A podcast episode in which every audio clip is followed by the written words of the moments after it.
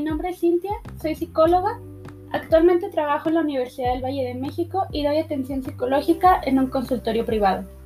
El día de hoy me gustaría hablar sobre la actitud de servicio, algo que personalmente me ha ayudado mucho a crecer en mi vida profesional.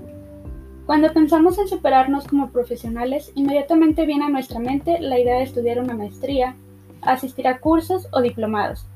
Y bueno, claro que son importantes, pero no dejemos de lado la parte humana de nuestro trabajo. Muchos de nosotros trabajamos en el ámbito educativo. Esto nos lleva a convivir diariamente con alumnos, padres y colegas.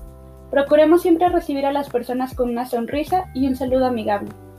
Son pequeños gestos que pueden cambiar el día de alguien que se levantó de malas o que quizá necesitaba sentirse en un ambiente seguro. Incluso puede que esa persona colabore más con nosotros si se siente bien recibido. Dejemos huella como profesionales preparados y seres humanos empáticos.